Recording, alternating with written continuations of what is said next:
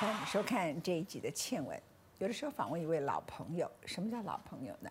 就是十多年来，他从得世界冠军，你看着他，然后你看着他在台湾发光又发热，台湾人以他为荣，他开始了创业之路。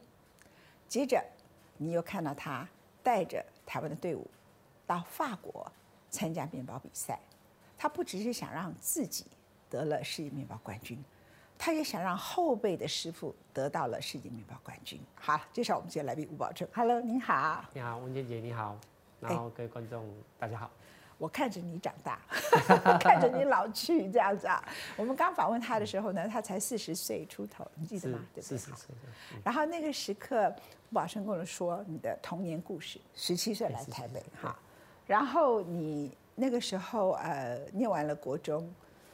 家里是三餐不济吗？那时候家里是多穷，穷到你们需要田鼠也吃，田蛙也吃。然后你跟我讲说，有一天哥哥叫你去抓鸟，然后你因为太小了，个子矮，你从小个子矮就是你的大问题。所以后来你在做面包师傅的时候，刚开始学，你都要拿一个脚踏垫。我记得你告诉我，好站上去才有办法揉面包嘛，对不对？那你因为那个你很小就抓不到鸟，就被哥哥打了一个巴掌，说你今天的晚餐没了。我这个有记错吗？对，应该是这个部分是没有错，只是说他是应该是说，呃，脚踏抓了小鸟嘛，那小鸟的就是我抓的小鸟，小鸟的那个嘴，然后啄我的手。然后呢？你有抓到？对，有抓到，然后很痛啊，很痛，手就松开了嘛，嗯，他就飞走了。嗯，所以哥哥就觉得你很差劲，明明被你抓到了，我们的晚餐却没了，对对。你可以想象穷苦本身啊，其实会把人逼到一种墙角，对不对？他就给了你一巴掌，这样。是是是是是。那吴宝春出了一本书叫《世界冠军》，然后呢，而且很多人也看过他的故事，你也可以去 Google 很多他的故事，所以我要跳过很多他的事情，我要直接问你。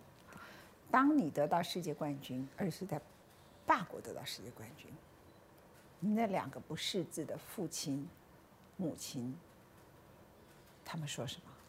嗯，没有，我爸在我国小五年级就走了，往生。哎，那我妈呢是在我呃三十三岁的时候走的，所以他们都来不及看到这一幕。对对，其实那时候会让我很。很激动的是，在我妈过世的时候，我给自己立下一个梦想，就是要我妈妈名字成立一个基金会。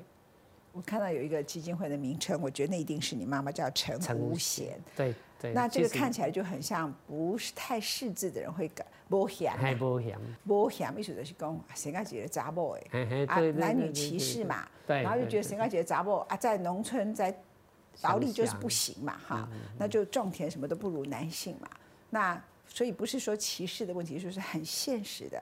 他可以对一个种田人家，他的贡献就不如男性。嗯，但是卖险啦。对对。所以啊，就陈无险的不险。是不险，对。好，所以你就用你妈妈的名字叫陈无贤教育基金会，是二零一一年。那时候妈妈已经过世了几？已经走，那已经应该是过世，大概有七八年了，七年有了。我觉得我妈妈她影响我很深，主要是因为。她总是很坚强。其实在我爸过世的时候，那时候我记得，呃，在那个呃，因为我们是茅草屋嘛，然后我爸爸就放在客客厅的中间，然后我跟他在外面，然后在椅子上，然后在守灵，然后我妈因为那时候哥他们都已经离开乡下了嘛，哥哥姐都离开，剩下我妈就来台北打打工，哎对对对，啊寄钱回家这样，对对那。那时候就我妈就是她一个呃很坚强的一个面容跟我说，以后就只剩下我们两个了。黑长嘴你差不多再回嘛，差不多差不多差不多。哎，那其实他让我觉得说，就我妈她让我觉得很伟大的地方，是因为虽然家里穷，但是她让我觉得她没有让我觉得很可怜。嗯，哎，对，所以所以她在这样子，就是我一路这样子，不论我遇到什么的事情。困境，好对，还有就是所谓的逆境，好，当然在你的书里面，你的逆境是死亡啊，不完全的，不完全，我是说最大的逆境是死亡，对，所以你从死亡想起，什么事情都不叫逆境，对对对对，所以所以我觉得这句话，我看完之后，我心里面有很多的感触。那的确，因为其实从我现在去回看我的过去，其实我觉得，我觉得我我都把它视为是个过程。过程。是人生的过程，是企业的过程。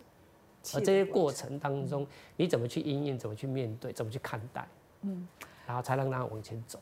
在世界冠军之前，你曾经是一个来台北，然后呢，你就在后面都很认真工作的人，然后隔墙有耳，你得掏给哈，得给掏给牛供，说谁谁谁发多少钱，啊，至于这个吴宝春，我不知道他们是怎么叫你啊，黑狼哈，忠诚度很高。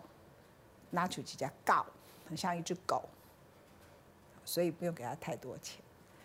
啊，你听完了以后，你的眼泪是压下来，但你不是愤恨而离职，你就决定你要把面包做到最好，好到有一天当你离开这个老板的时刻，这个老板他知道他失去了个最重要的帮手，是不是这样？这嗯，大概是这样子。所以当我创业的时候，其实。我也一直跟你自己砥砺自己，就是说，不论如何，我再怎么样，即便公司没有赚钱，我一定要发年终奖金。就是那一次的考验。对，因为我觉得那是一种期待。为什么你会有这么多的爱，会愿意带着后面的师傅、后面的学徒们去到法国，然后很辛苦的参加比赛？就说这种分享荣耀，然后。可以把自己的某些东西就传递下去，然后再提携后进。可是这些后进一旦成功了，哎，他就回来跟你开面包店竞争。哎，你为什么愿意？嗯，我我觉得哈，其实其实我跟邱大哥，其实我们都有一个心中有一个使命啊。对，其实我们先有一个使命，就是说，邱大哥他指的是邱一新，邱一新以前是 TVBS 杂志的主编，不过他是台湾的美食跟。老记者，对不对？好，OK，你继续说。对，其实我们都有一个一个目标，就是要把台湾台湾打造成一个烘焙的王国。哦，对，你们这些人都好了不起哦，做总统的都没有这种志向。我在做这些事情，我很开心。开心的是，因为我觉得让他们看到更多的希望。嘿，那那我觉得当年我参加这个比赛，的确那时候我不知道我会不会拿冠军，我也不知道我拿了冠军会怎么样。但是对我一对我来说，对我，呃，这样子出生的人来说，对我来说，我看到的也是一个希望，即便很渺茫，但是我觉得，呃，我就是用我的生命去投入。那我觉得，也一样让我们的这些烘焙师傅们看到一个，在他的人生未来里面看到一个希望，也让台湾整个烘焙业看到一个希望，这样子。对，吴宝春的身上还有另外一个特质，看到你这本书里头提到你到日本去。一咬下去，人家的面包就有奶香味。突然，你以为自己在台湾本来面包做得很好，就说自己的面包是菜瓜布。哎，这不干单哦！你要知道吗？台湾很多人一旦在台湾这个地方某些事情还不错，就得意忘形，他不会到其他的地方去。因为什么呢？我第一次去日本，为什么让我那么震撼？是因为我们那时候我从学徒到我可以出国那一次，其实那是我第一次出国。那在那。这从这个过程当中，大概十几年，我们都是土法炼钢在做面包。嗯，那让我去看到日本的时候，我看到说，哦，原来面面包世界，面包可以做到这么好吃。然后，我就觉得说，那是我想要去追求的一个极致的一个一个一个一个一个阶段。我不知道哪来的动力，哪来的，但是我的想法就是，我想要去。理解，我要想办法去理解。我觉得很多东西除了好奇以外，还有要很渴望，渴望的，渴望的去追求那个机制。因为我的概念是觉得说，为什么我我在台湾做的，我学的面包十几年来，为什么是这样子？为什么日本可以这样子？我先去找原因。哦，原来日本他们是啊，是用科学的方式在做面包。那。那开始要做用科学方式做面包，所以我那时候后来我的一个好朋友叫阿光师傅，嗯，他就带我去逛基国屋的书店，嗯，然后买买日语书，因为日语日语他，因为我大概知道说日本的那个面包做好吃嘛，但是看不懂日语，所以我买那一本书之后，我又去学日语，对，因为我我想，因为那个对我想要追求的那一个欲望太强烈，哎，那我是觉得说那个时候几岁？那时候三十岁。三十岁，然后你四十岁就得了世界面包冠军。所以如果没有三十岁的时候嫌弃自己是菜瓜布，就不会有四十岁的冠军，对不对？嗯，应应该还有一点就是说，嗯，在我我应该说我在我退伍之后，当兵退伍之后，我看了很多名人传记。哦，对对，你跟我说过这个那那这些名人传记，我都会觉得说，哦，他们怎么那么厉害？尤其是像我给我给我给我启发最多的，应该那呃，其中有两本书，第一个是奇美创办人徐文龙先生的观念，徐文龙。对，那第二本是那个严长寿先生的一个那个总裁狮子心。嗯，对，我觉得这两本书对我的一个给我很多的启发，这样子。嗯。那从那一个开始，让我呢。啊，想要我应该是从那时候开始，我我我要改变我自己。所以他只是国中学历，而且他本来跟知识跟书籍的接触应该不会很多，按照一般的惯例。可是他正因为他的理想跟渴望，他不会让家庭的贫穷、他的学历限制他自己。所以你退伍出来，你就立刻去读书，他们就给你人生不一样的观点，对，跟视野。后来又加入自己很多的创意，谈一下好吗？嗯，其实，在在创意的部分，应该是说，呃，面包的一个基础的技术技术理论，它是在的嘛。就比如说，我们以前的创意就，呃，常常会有一个疑问，就是说，为什么这个面包啊做出来新的面包、新的产品，为什么卖不好？那其实后来应该是说，在啊公司呃到呃这几年来，那当然也加了很多的呃，成立了很多的部门的嘛，成立，然后当然就是。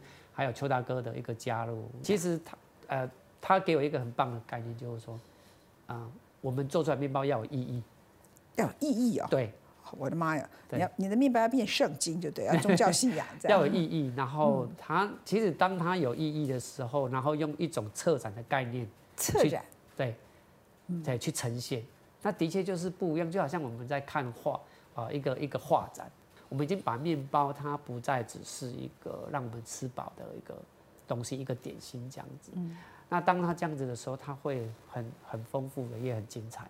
我们回来来讨论你啊，人生其实也面对过最低的逆境，当时你小时候一路上来上来上来上来。但是其实人生就是这样。